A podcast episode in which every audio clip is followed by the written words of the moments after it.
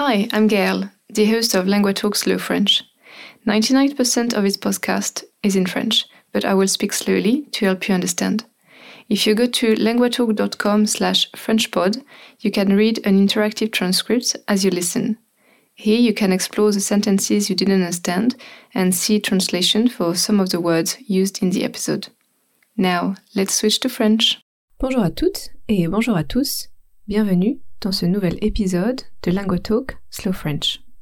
Aujourd'hui, je voudrais vous parler d'une situation concrète de la vie de tous les jours, de la vie quotidienne.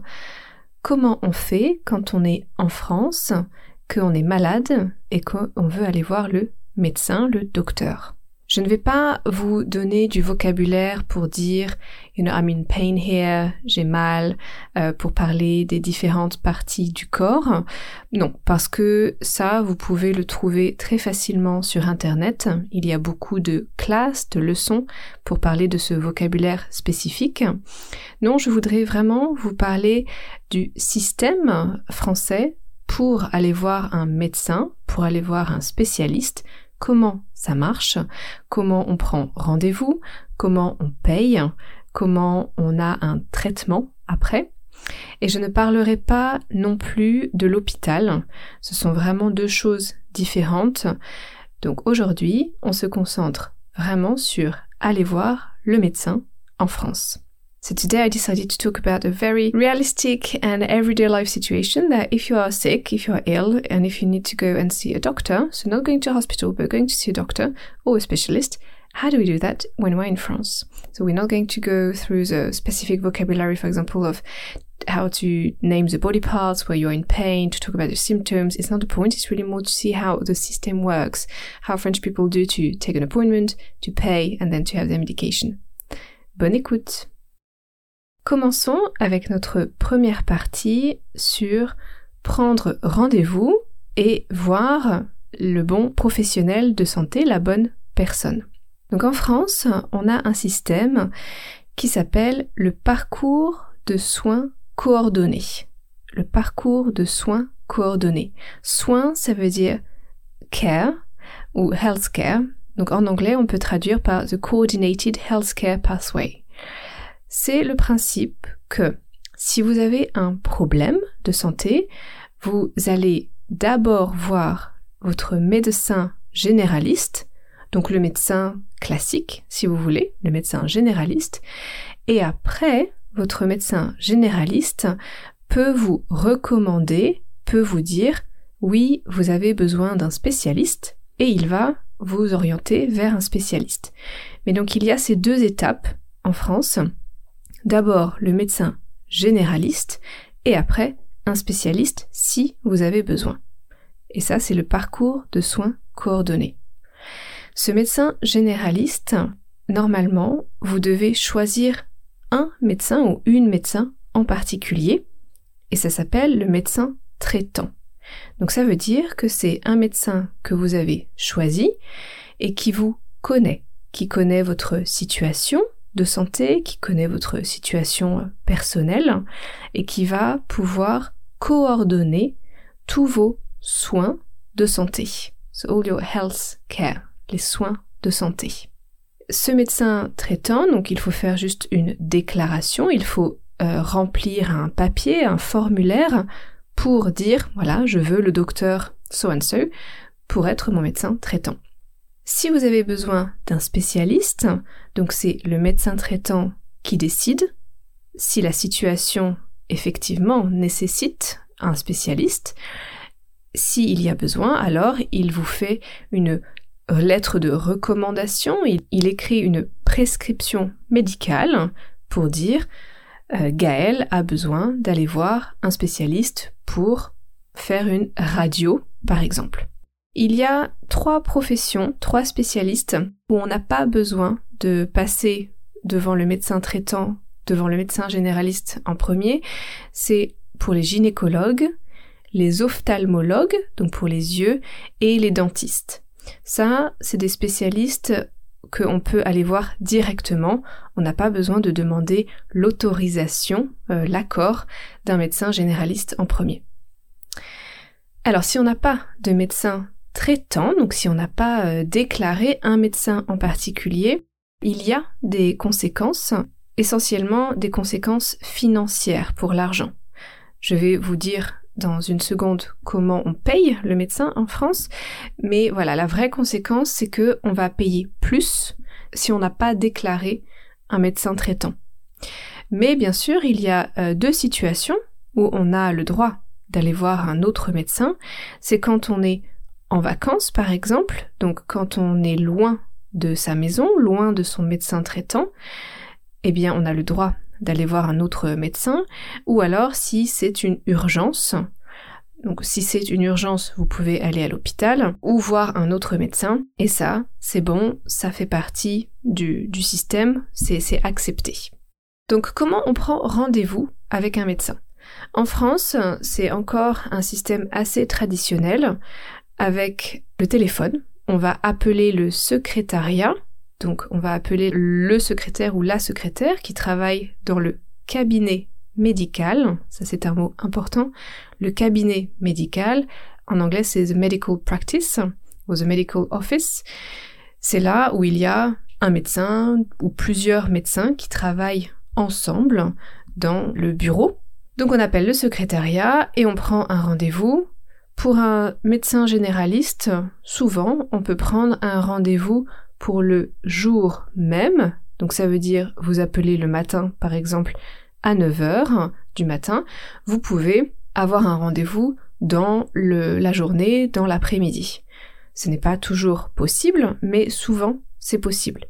Pour des spécialistes, bien sûr, ce n'est pas la même chose. Il y a de l'attente, ce delays, et on doit attendre peut-être une semaine, mais parfois plusieurs mois.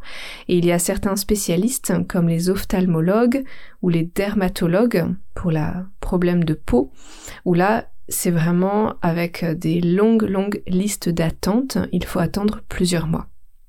En France, pour prendre des rendez-vous, il y a eu récemment un peu une, petite révolution avec un site internet et aussi une application qui s'appelle Doctolib, Doctolib, qui permet de voir la liste des docteurs, des médecins qui existent dans votre région, dans votre ville, et de prendre rendez-vous directement sur l'application. Donc choisir le jour, l'heure.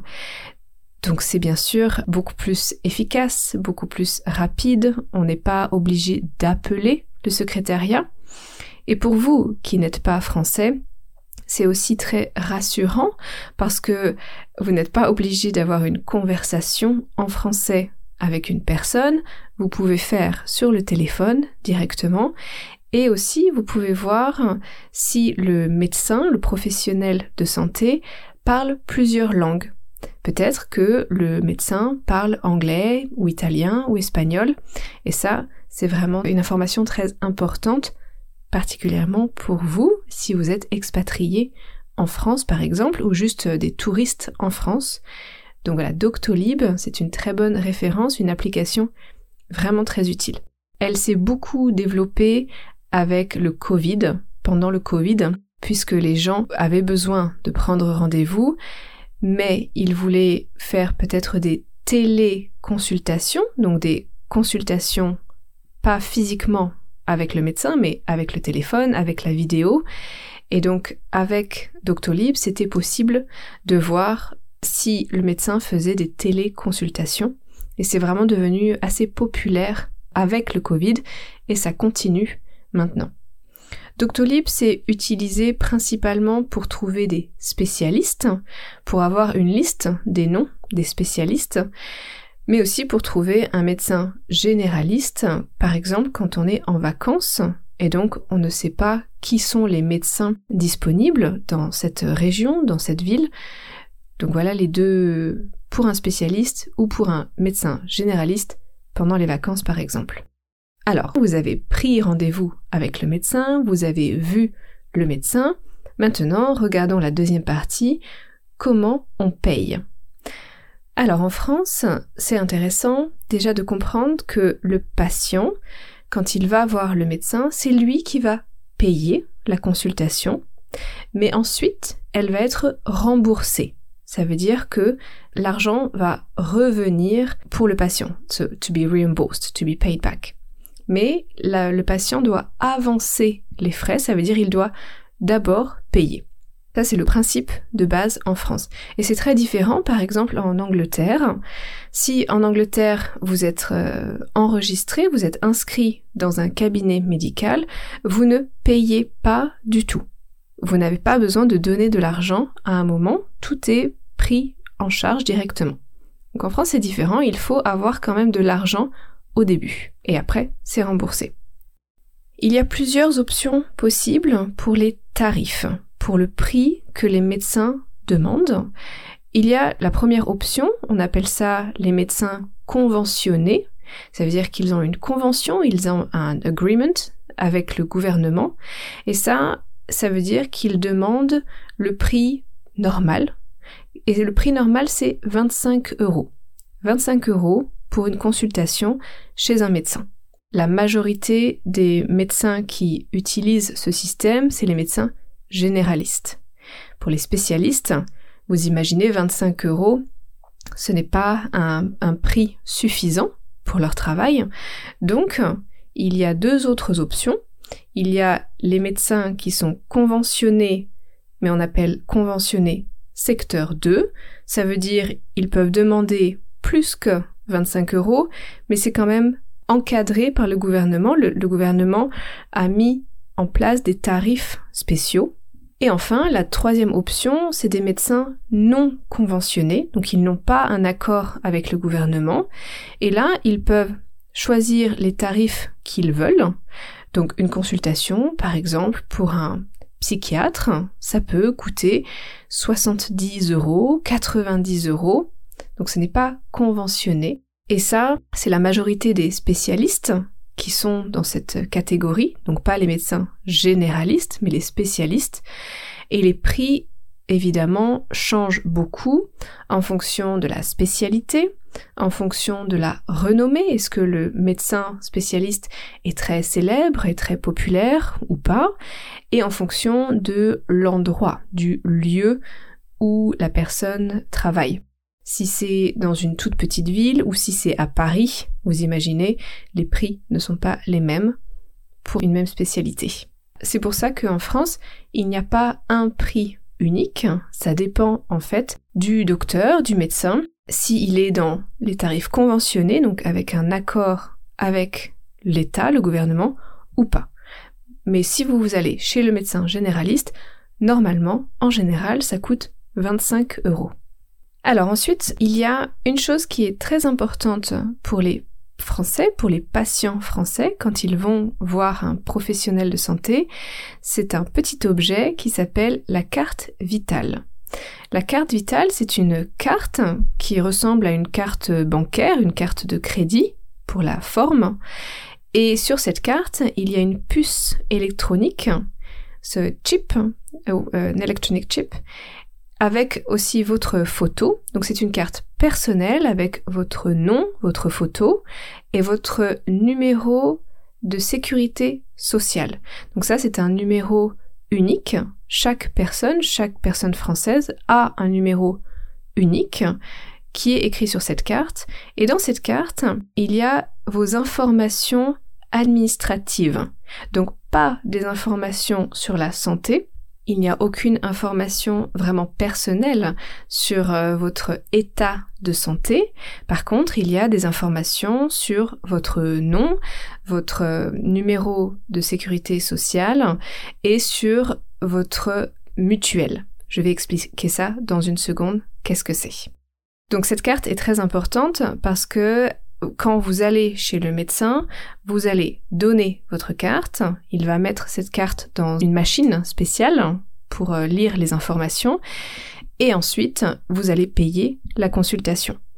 Si on n'a pas une carte vitale, parce que on a oublié, par exemple, sa carte à la maison, ou parce qu'on n'a vraiment pas de carte, alors le docteur, le médecin, va remplir un formulaire, va écrire sur un papier toutes les informations sur la consultation pour vous permettre d'être remboursé. Donc maintenant, on regarde, voilà, comment fonctionne ce remboursement. Je vous ai dit, quand vous arrivez chez le docteur, c'est vous qui payez et après, l'argent va revenir. Donc, qui vous rembourse? Eh bien, en France, il y a un mix, il y a un mélange entre un système public et un système privé. Le système public, ça s'appelle la sécurité sociale. Les Français disent souvent la sécu pour euh, as a shortcut. Donc la sécurité sociale ou la sécu. On dit aussi l'assurance maladie. Et ça, c'est la partie publique. Donc c'est l'argent de l'État, c'est l'argent que l'État paye avec les impôts. With the taxes, that's how it's funded. D'accord? Et ça, ça va payer une partie des frais de santé, donc peut-être 70%, par exemple, d'une consultation chez le médecin. Et la deuxième partie, c'est la partie privée avec une mutuelle. Donc une mutuelle, c'est comme une, une assurance, en fait, insurance company, c'est privé. Et ça, c'est vous, personnellement, qui chaque mois, vous avez un contrat avec cette assurance, avec cette mutuelle. Chaque mois, vous payez cette mutuelle. Et son travail, c'est de vous rembourser la différence pour un soin. Je vous donne un exemple.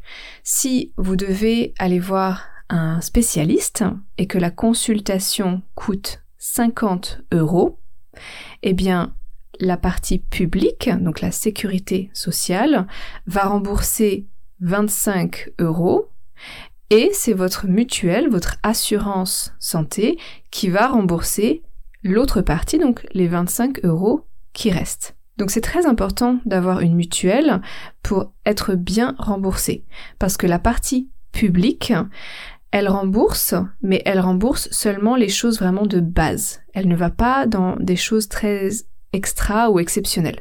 Sauf pour les urgences, si vous allez à l'hôpital, là c'est différent, c'est vraiment la partie publique qui paye mais si vous avez des soins plus classiques, qui ne sont pas des urgences, alors c'est très important d'avoir une mutuelle. Ce n'est pas obligatoire d'avoir une mutuelle, mais c'est vraiment très recommandé, fortement recommandé. Pour vous donner une idée des prix, par exemple pour un étudiant, donc quelqu'un qui n'a vraiment pas beaucoup de, ressources, d'argent, eh bien une une bonne mutuelle, une mutuelle euh, qui va bien rembourser, ça coûte environ 20 euros par mois. Si vous êtes une famille, parce que vous pouvez faire un contrat avec une mutuelle pour toute la famille, donc les deux parents, les deux enfants, par exemple, eh bien, il faut plutôt compter 100 euros par mois pour avoir une bonne mutuelle. Donc il y a vraiment de grandes variations.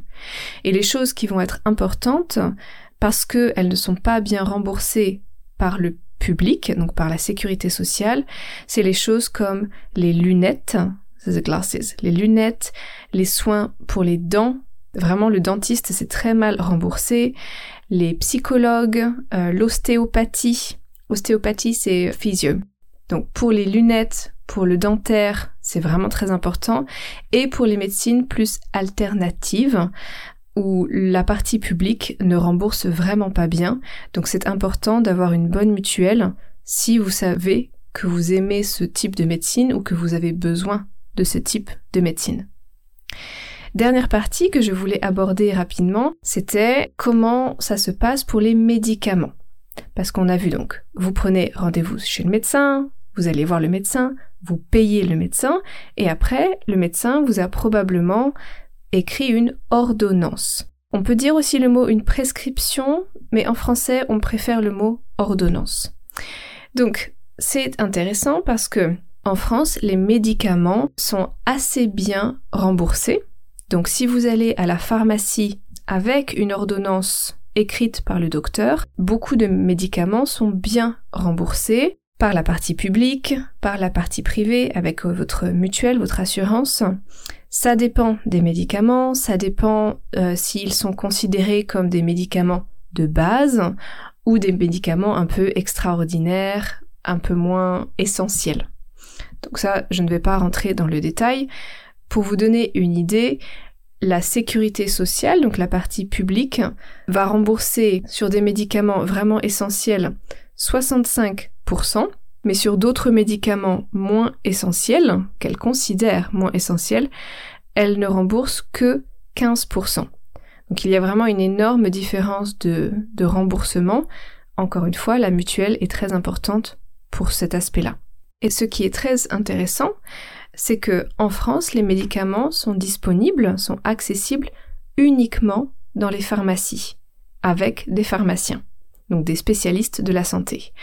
Pour moi, ça a été une très grande surprise quand je suis arrivée en Angleterre, parce qu'en Angleterre, on peut trouver des médicaments assez simples, hein. par exemple du paracétamol, de l'ibuprofène, euh, mais aussi des sirops pour la toux, cough medicines, une grande quantité de médicaments, on peut les trouver au supermarché. Et ça, en France, c'est impossible, c'est interdit. C'est seulement dans les pharmacies qu'on peut trouver des médicaments, même du paracétamol ou de l'ibuprofène. Ce n'est pas très pratique parce que parfois quand on a juste mal à la tête, on voudrait juste aller au magasin, au supermarché et acheter un paquet de paracétamol. En France, on est obligé d'aller dans une pharmacie, donc c'est une autre organisation. Okay, we are at the end of this episode, so it's now time to do a quick summary in normal pace French. Good luck. Aujourd'hui, j'ai décidé de vous parler de quelque chose de très quotidien qui se passe dans la vie de tous les jours, c'est quand on va chez le médecin. Comment ça se passe en France pour les Français? Donc la première étape, c'était comment prendre rendez-vous, comment ça se passe, choisir son médecin, et les spécialistes. Je vous disais, en France, il y a ce qu'on appelle le parcours de soins coordonnés. Ça veut dire que d'abord, il faut passer par un médecin généraliste et après, le médecin généraliste va vous recommander d'aller voir un spécialiste si vous avez besoin.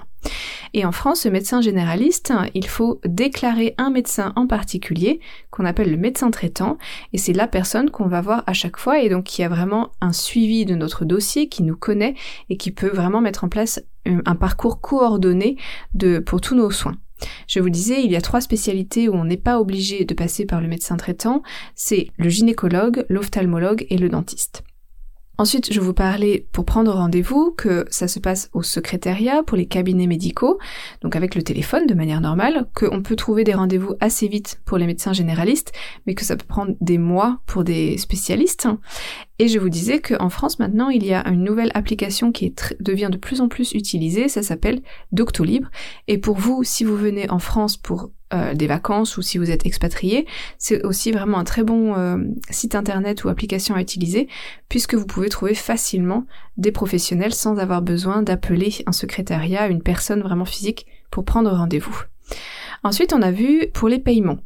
Et je vous disais que normalement une, consultation classique ça coûte 25 euros, mais que bien sûr les consultations avec des spécialistes peuvent coûter beaucoup plus cher, et qu'en France tout le principe repose sur le fait que c'est le patient qui paye la consultation, donc vous devez physiquement avoir l'argent avec vous, mais après vous êtes remboursé.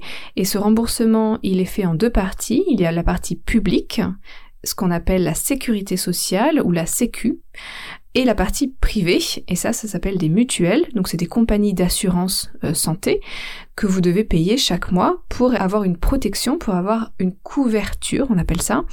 Et ça, ça varie. Le prix, ça peut être 20 euros ou 100 euros ou plus, 200 euros, si vous voulez avoir une très bonne couverture, une très bonne protection et des bons remboursements. Et enfin, je vous disais que les médicaments, c'est quelque chose en France donc qui sont sur ordonnance. Euh, le médecin vous écrit un papier avec euh, les médicaments qu'il vous prescrit, mais qu'on peut les trouver seulement dans une pharmacie, donc pas au supermarché, même pour du paracétamol ou de l'ibuprofène, et que si vous avez une ordonnance, les médicaments sont remboursés, Pareil, une partie par la sécurité sociale, une partie par votre mutuelle, et que certains médicaments sont très bien remboursés, les médicaments vraiment de base, mais que certains autres médicaments ne le sont pas, et donc c'est là où c'est intéressant d'avoir une très bonne mutuelle. And now we're back to Slow French. Merci de m'avoir écouté. J'espère que ce sujet vous a intéressé. Il y a beaucoup d'autres choses à dire quand on parle de la santé en France. Euh, j'aimerais faire un autre épisode pour parler de la santé pour les étrangers, pour les personnes qui ne sont pas françaises, comment ça se passe, donc par exemple pour des touristes ou pour des expatriés qui habitent en France. Et j'aimerais aussi faire un autre épisode pour vous parler des problèmes qu'il y a dans le système de santé en France. Parce que là, je vous ai juste présenté comment ça fonctionne. Je ne vous ai pas dit est-ce que ça fonctionne bien? Vous imaginez qu'il y a des problèmes en France, comme dans tous les pays. Le système de, santé a de grosses difficultés. Donc j'espère faire un autre épisode sur ce thème prochainement. Merci beaucoup de m'avoir écouté, je vous souhaite une très bonne journée et je vous dis à la prochaine. Salut Thanks for listening to this episode. It was produced by a platform where I and many other tutors offer personalized one-on-one online lessons. If you're interested in learning to speak French with a native tutor, check out languatalk.com to meet a tutor for a 30 minutes trial session. You can also re-listen to this episode whilst reading an interactive transcript at languatalk.com slash frenchpod. Try noting down some vocab as well as working on your pronunciation by copying what I say. If you liked this episode, please consider subscribing, sharing the podcast with a friend, or leaving a rating in your podcast app. This will help us grow, which in turn will allow us to produce more episodes. Merci et à la prochaine!